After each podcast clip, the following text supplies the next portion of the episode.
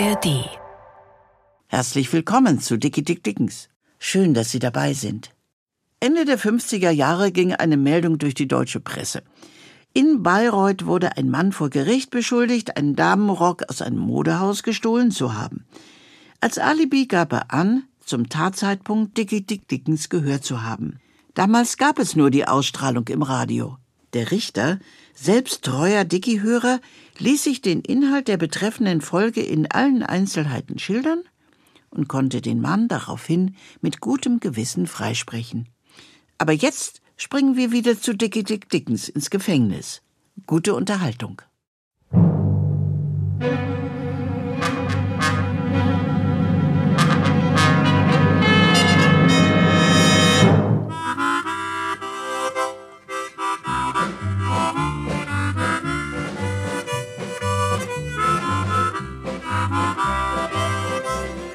Wir erzählen Ihnen die Geschichte von Dickie Dick Dickens, dem Trumpfass der Chicagoer Verbrecherelite. Dickie Dick Dickens, dem listenreichsten Manne unter den Gangstern der neuen und der alten Welt.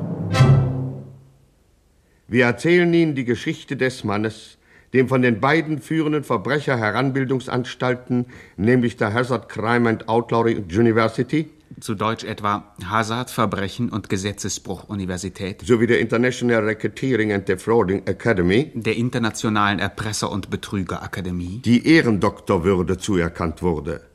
In einer schlichten, aber ergreifenden Feierstunde nahm er die Doktorhüte im April 1931 und Mai 1934 in Empfang.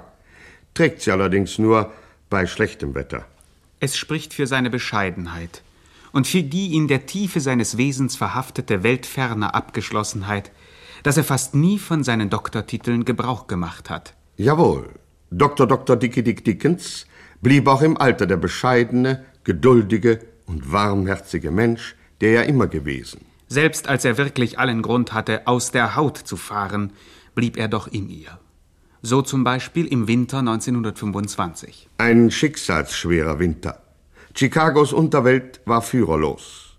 Dickie Dick Dickens saß unter falschem Namen im Gefängnis. Aus kriminaltechnischen Gründen hatte er sich vorübergehend den Namen Maxim F. Poltimbrock zugelegt. Erst als er unter diesem neuen Namen seine Braut Effi Marconi geheiratet hatte, stellte sich heraus, dass der wirkliche Maxim F. Poltimbrock schon längst verheiratet gewesen war. Und zwar mit Margaret Poltimbrook, genannt Captain Maggie, dem einzigen weiblichen Walfangkapitän der Welt. Mit seiner in allen Fachkreisen viel gerühmten Sehergabe hatte Dickie Dick Dickens den Charakter dieser Frau schon Tage früher vorausgeahnt. Einer Begehre, einem Hausdrachen, einem Reibeisen, einer Hyäne? Als Dicky seiner Frau schließlich angesichtig wurde, musste er feststellen, dass diese Bezeichnungen ausgesprochene Schmeicheleien darstellten. Captain Maggie übertraf die schlimmsten Befürchtungen. Und Dickies Schicksal schien besiegelt. Er sollte sein ferneres Leben an der Seite dieser Dame fristen. Um diesem ihm mit recht grausam erscheinenden Los zu entgehen, bat er den Direktor des Gefängnisses, ihn noch ein Weilchen zu beherbergen. Ich flehe Sie an, Herr Direktor, liefern Sie mich nicht an diese Walfangmutter aus. Behalten Sie mich im Gefängnis. Bedauere, Mr. Poltimbrook, ich habe keinerlei Handhabe. Es liegt nichts gegen Sie vor. Sie haben sich ordentlich geführt. So, ich habe mich ordentlich geführt. Ja, mir ist bis jetzt nichts Gegenteiliges bekannt geworden. Aha, aha bis jetzt. Hm. Also bitte. Tut mir leid, Herr Direktor, ich habe keine Wahl. Es muss sein. Ja, kann sich ändern. Tut mir leid. Sind Sie wahnsinnig? Ja. Oh, oh Hilfe! Hilfe! Dickie Dick Dickens streckte den Herrn Direktor mit einigen trockenen Haken zu Boden. Ein Manöver, dem ein baldiger und durchschlagender Erfolg beschieden war. Der Untersuchungshäftling Maxim F. Pottingbrook erhält eine Ordnungsstrafe von sechs Monaten Gefängnis wegen Disziplinlosigkeit und Aufruhr und verbunden mit einem tätlichen Angriff gegen das Gefängnispersonal. Mr. Pottingbrook, haben Sie noch etwas zu sagen? Ich danke dem Gericht für seine Milde und nehme das Urteil an. Damit ist die Verhandlung geschlossen.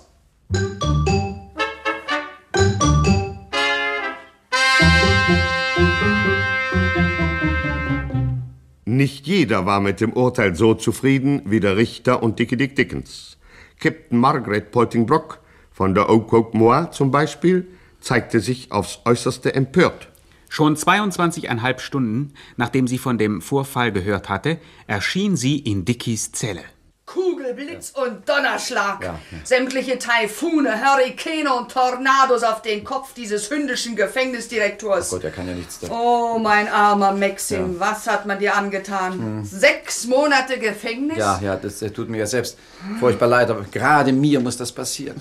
Du weißt doch selber, Maggie, ich bin sanft wie ein Lamm. Ja, wie ein Schaf. Na, Doch das, mein Freund, ist der Weltlohn. Ja, ja, ja. Dem Redlichen sind allerorts Schranken gesetzt. allerorts, Nur allerorts. das Unrecht hat freien Lauf. Gott, wie wahr, wie wahr. Na, und wie passiert es, Maxim? Gott, wie pass Ich weiß nicht, ich sitze ganz harmlos in meiner Zelle, friedlich, ohne Harm, nicht wahr? Da kommt der Herr Direktor rein und fängt an zu prügeln. Donnerkiel. Ja, da, ich wehre mich, ne? Muss ich ja nicht, so gut es eben geht, mit bloßen Fäusten. Bravo, mein Kleiner, immer drauf. Und auf einmal ruft er den Wärter um Hilfe. Doktor, was passiert? Das werde ich ihm heimzahlen, Ja. Mhm. so wahr ich Captain Maggie heiße. Büßen wird er mir's. Ich hole meine ganze Crew nach Chicago und stürme das Gefängnis. Nein, das ist ja- Ich werde diesen lausigen Kasten einäschern mit Mann und Maus Ja. und Kakerlaken. Ja, das wunderbar, wunderbar. Aber ent- entschuldige, Maggie, dann äfferst du mich ja auch mit ein. Das hat ja Oh, dich hole ich Sinn. vorher raus. Ach so. Ich werde dir eine Eisenpfeile in die Zelle schmuggeln. Damit feilst du die Gitterstäbe durch. Ja, das ist eine herrliche Idee, aber weißt du, mein Schatz, die, die nützt uns nichts. Meine Zelle liegt doch im sechsten Stock. Das macht doch nichts, das schaffen wir schon. Nein, das schaffen wir nicht. Mit der Harpunenkanone schieße So. ich dir ein Tau in die Zelle. An dem kletterst du runter. Ja, das ist prächtig, prächtig, aber während ich an dem Tau hänge, schießt mich das Wachpersonal ab. Na, wer nicht wagt, der nicht entflieht. Nein, nein, nein, nein, Maggie, dafür ist mir mein Leben zu kostbar. Nein, das hilft nichts. Wir müssen uns in unser Schicksal fügen. Sind ja nur sechs Monate. Sechs Monate kann ich nicht warten. Doch, ich schon. Da schwimme ich ja längst auf dem Atlantik, Ja. fährt ab von hier im rauen Norden. Ja, eben, eben, eben. Was sagst du? Ich, ich sage, ja, ja, schade, schade. Das, Besuchszeit ist um. ja, danke, Herr Wärter. Das, du musst jetzt gehen. Megelein, tut mir entsetzlich leid, aber... Na, in zehn Tagen steche ich in See. Ja, ahoi, ahoi und gute Fahrt. Und wann sehen wir uns wieder? Oh Gott, wird sich schon mal eine Gelegenheit finden. Weißt du, die Welt ist ja so klein. Also, auf Wiedersehen, auf Wiedersehen. Leb wohl, mein großer Walfangkapitän. Leb wohl, leb wohl.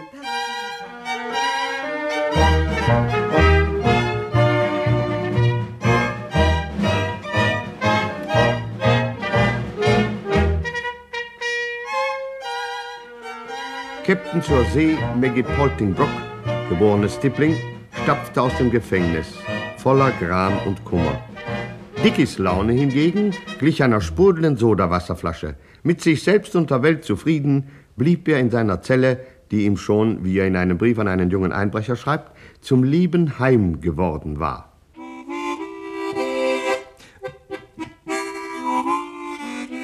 Hier fühlte er sich wohl, war sicher vor den Gefährnissen des Alltags und dem Zugriff seiner Frau Gemahlin. Er vertrieb sich die Zeit mit flottem Spiel auf der Mundharmonika. Doch nicht überall war es so ruhig und friedvoll wie im Chicagoer Stadtgefängnis. Im Polizeipräsidium herrscht in jenen Tagen Panikstimmung.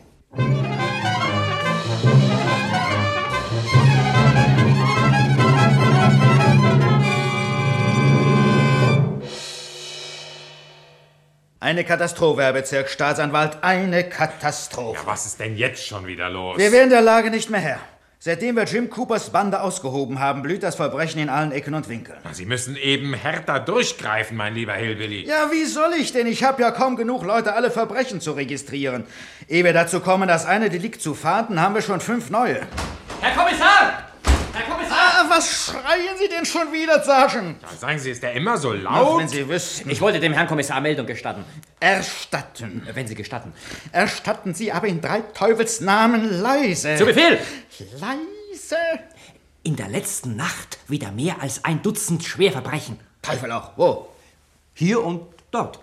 Über das ganze Stadtgebiet verteilt. Völlig planlos. Was, planlos? Ja, offensichtlich besteht zwischen den einzelnen Delikten kein Zusammenhang. Ach, sehen Sie, Herr Bezirksstaatsanwalt, so geht das jeden Tag. Aber dafür muss es doch eine Erklärung geben, Kommissar.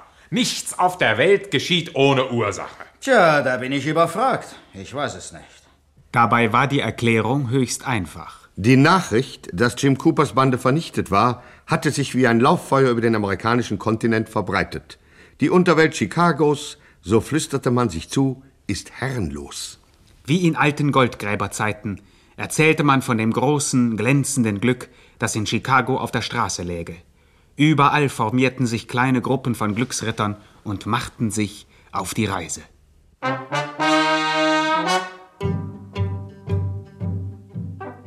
Und da kamen sie, Abenteurer und Hasardeure, Banditen und Desperados, Wegelagerer und Brandstifter, Galgenvögel, Kehlabschneider und Bauchaufschlitzer.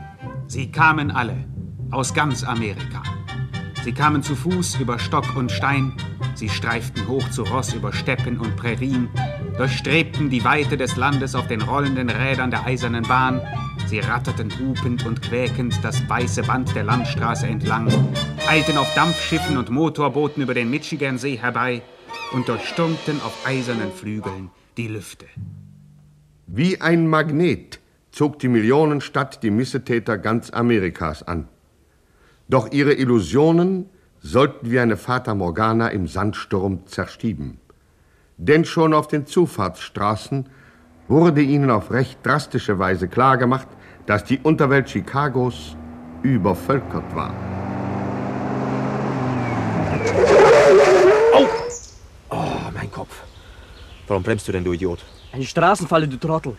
Da, ein Seil. Verflucht. Da kommt einer. Guten Abend. Hast du die Straßenfalle aufgestellt? Hab ich, Freund. Und es ist ein verteufeltes Pech, dass ihr da nicht reingefahren seid. Oh, das klingt aber zünftig. Bist wohl auch vom Fach, was? In St. Louis kennt mich jedes Kind. Man nennt mich Billy, den Kopfjäger. du bist aber fein raus. Ein hübscher Name. Billy der Kopfjäger. oh, du kannst aber hübsch lachen. Bis jetzt. Und äh, was wolltet ihr in Chicago, Freunde? Na, und du wirst vom Fach sein? Nennst dich Billy der Kopfjäger und fragst, was wir hier wollen? Unser Glück wollen wir machen. Für Leute wie uns blüht in Chicago der Weizen. Irrtum, Freunde. Für Leute wie euch war in Chicago leider kein Platz. Gute Nacht.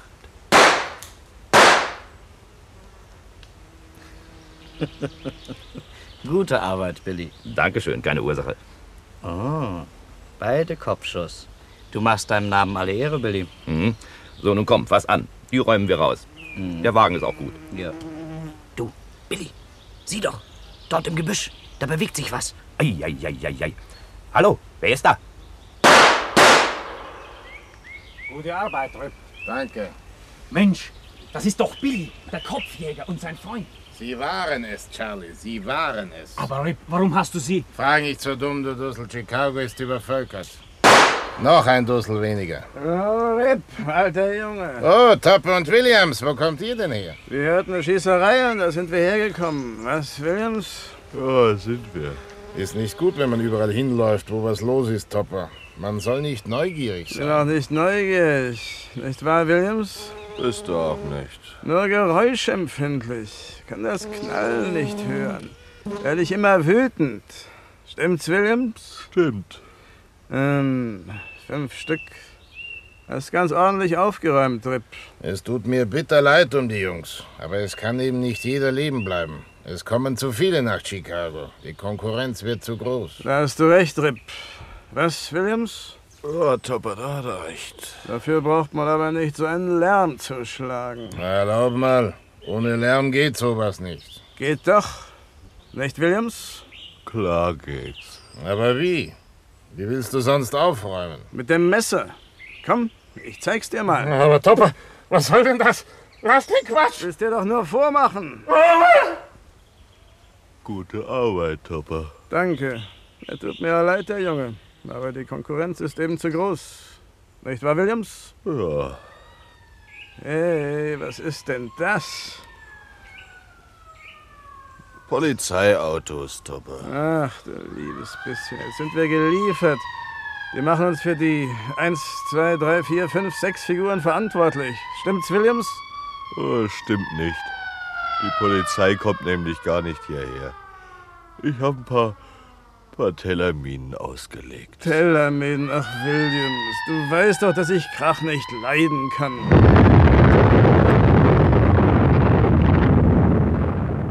Ach, Williams, doch nicht immer so laut. Entschuldige, Topper. Ja, es war unruhig geworden in Chicago. Selbst der hartgesottenste Gauner war seines Lebens nicht mehr sicher. In der ehedem so klar organisierten Unterwelt der herrlichen Millionenstadt herrschten wahrhaft anarchistische Zustände. Keiner der Gesetzesbrecher konnte mehr in Ruhe seiner Beschäftigung nachgehen. Es gab kaum einen Einbruch, Diebstahl oder Überfall, bei dem der Räuber nicht anschließend selbst wieder ausgeraubt wurde. Die beklagenswerten Missstände in der Chicagoer Unterwelt wurden nach geraumer Zeit auch der Öffentlichkeit bekannt. Die Bevölkerung war beunruhigt, die Obrigkeit besorgt. In der Stadtverordnetenversammlung vom 19. November 1925 stand die Verwahrlosung der Chicagoer Unterwelt als Punkt 1 auf der Tagesordnung. Aber so ist es doch, meine Damen und Herren. Schauen Sie sich nur um. Wir stehen am Rande der völligen Verwilderung. Sehr richtig. Ja, ja. Keine Ordnung, kein System. Pfui. Die Leute werden haufenweise abgeschossen und wir wissen weder warum noch von wem. Lüge! Demagoge! So beruhigen Sie sich doch, meine Damen und Herren. Ich spreche ja gar nicht von den Gepflogenheiten dieses Hauses. Sondern? Ich spreche auch nicht von der Regierung. Ja, nicht einmal von der Stadtverwaltung. Ich spreche von der Chicagoer Unterwelt. Schaut, schaut! Ach so! Ja, ja. Die Zustände werden nachgerade unhaltbar. Sehr richtig. Wildfremde Gangster überfluten unsere Stadt, überfüllen unsere schönen Friedhöfe. Pfui! Die Straßen Chicagos, die ja schließlich auch von den Anhängern meiner Partei bezahlt Jawohl. werden, gleichen Schlachtfeldern, auf denen sich räuberische Banditen verwegene Gefechte liefern. Ein jeder schießt, wie er will. Das, meine Damen und Herren, scheint mir doch eine gelinde Überschätzung der demokratischen Freiheiten zu sein, Bravo. die wir unseren Bürgern zugestehen. In der Frage, wer, wann und wo abgeschossen wird, sollten wir uns zumindest ein Mitspracherecht sichern. Wo kommen wir denn sonst hin? Wir dürfen die Hände nicht länger in den Schoß legen, wie das unser verehrter Herr Bürgermeister mit Vorliebe zu tun pflegt. Im Namen meiner Fraktion fordere ich daher die zuständigen Instanzen der Stadtverwaltung auf, Zurücktreten! energisch und unverzüglich gegen diese Missstände einzuschreiten.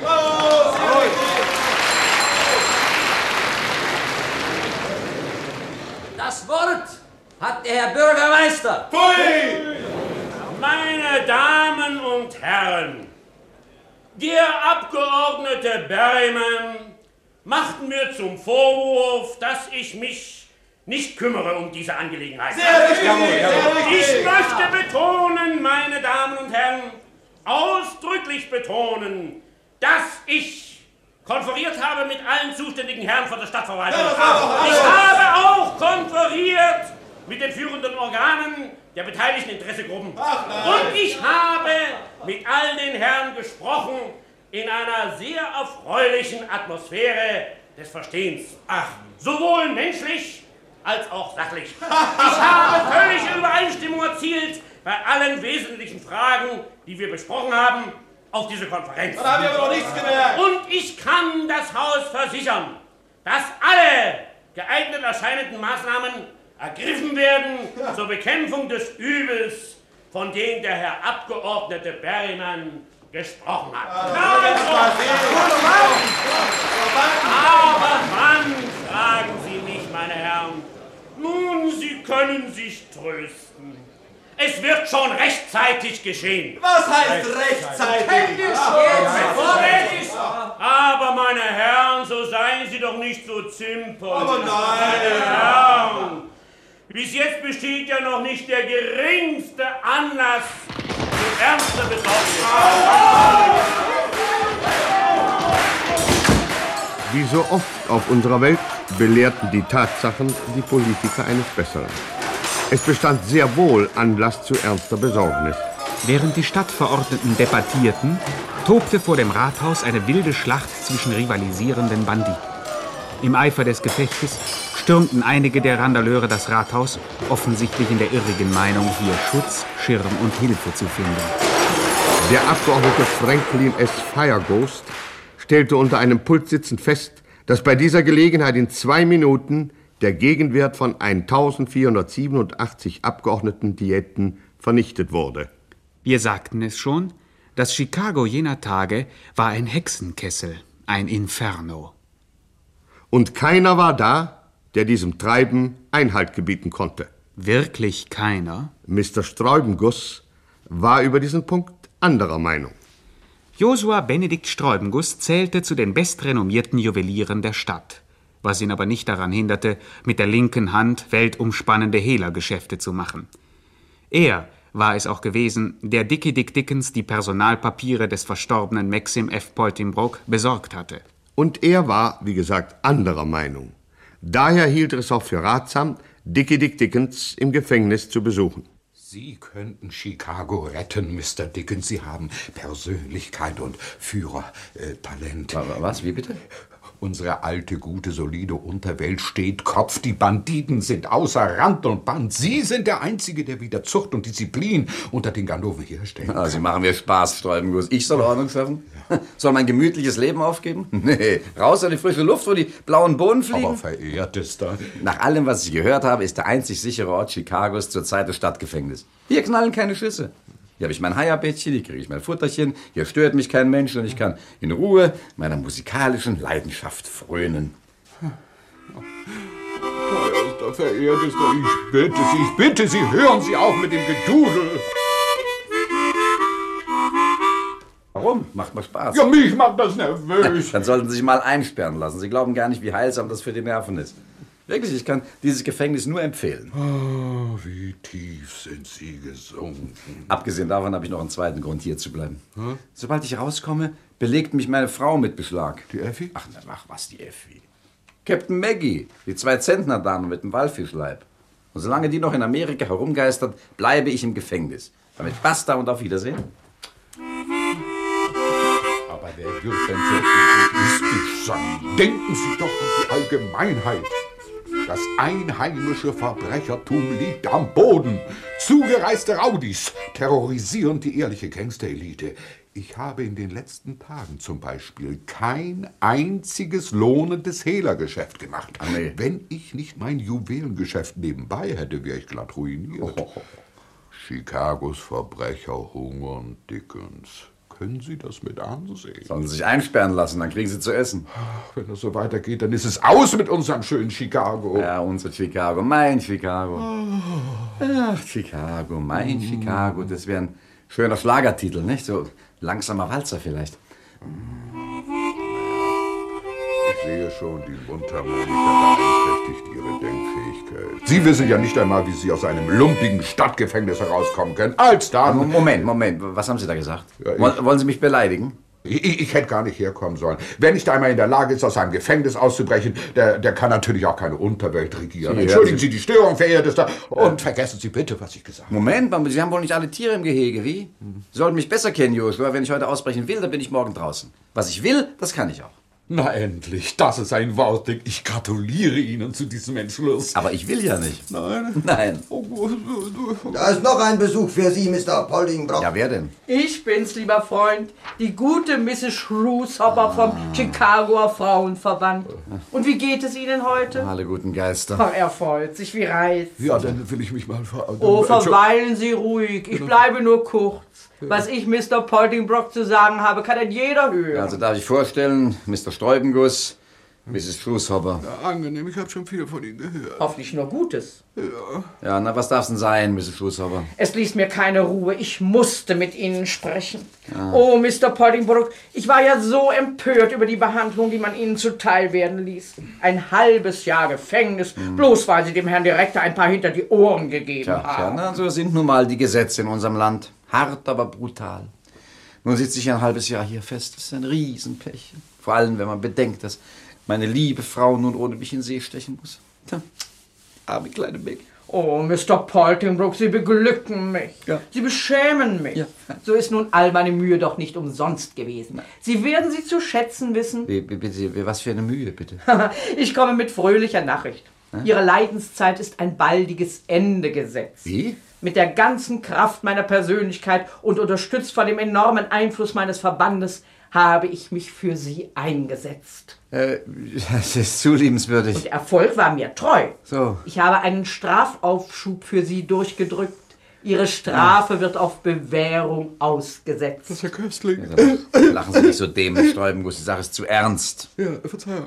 Ja, mein lieber Poltingbrock, in einer Woche sind Sie ein freier Mann. Gott. Ihrem Eheglück steht nichts mehr im Wege. Aha. In spätestens acht Tagen können Sie mit Ihrer lieben Frau in See stechen. In See stechen. Freuen Sie sich? Ja, ich bin sprachlos vor Glück. Nicht wahr? Ja. Ich wollte es mir nicht nehmen lassen, Ihnen diese Freudenbotschaft persönlich zu Das überbringen. kann ich verstehen. Aber nun muss ich eilen. Ja. Falls wir uns nicht mehr sehen sollten, alles Gute für Ihre fernere Ehe und viel Glück auf hoher See. Sie können nicht ermessen, wie dankbar ich Ihnen bin. Oh doch, oh doch. Adieu. Also, wenn Ihnen Ihr Leben lieb ist, Sträubenguss, dann fangen Sie jetzt nicht wieder an zu lachen. Ich werde es mir verbeißen. In spätestens acht Tagen holt mich meine Frau hier raus. Mein Glückwunsch. Oder, oder wie sagt man, Walfanghaie? Oh Gott, nee, Ihre Witze sind faul, Josua. Ich habe meine Disposition geändert. Wenn meine Frau kommt, wird sie mich hier nicht mehr antreffen. Was? Sie wollen? Ausbrechen, ja. Chicago retten. Bravo, bravo. Ja, danken Sie sich beim Chicagoer Frauenverein. Ja, dann lassen Sie uns schnell überlegen, wie wir Sie am besten hier Nein, herausbekommen. also darüber zu brechen Sie sich mal nicht Ihr Köpfchen. Sie wissen ja, was ich will, das kann ich. Gehen Sie nach Hause und bestellen Sie Effi, sie soll mein Bett beziehen. Übermorgen komme ich.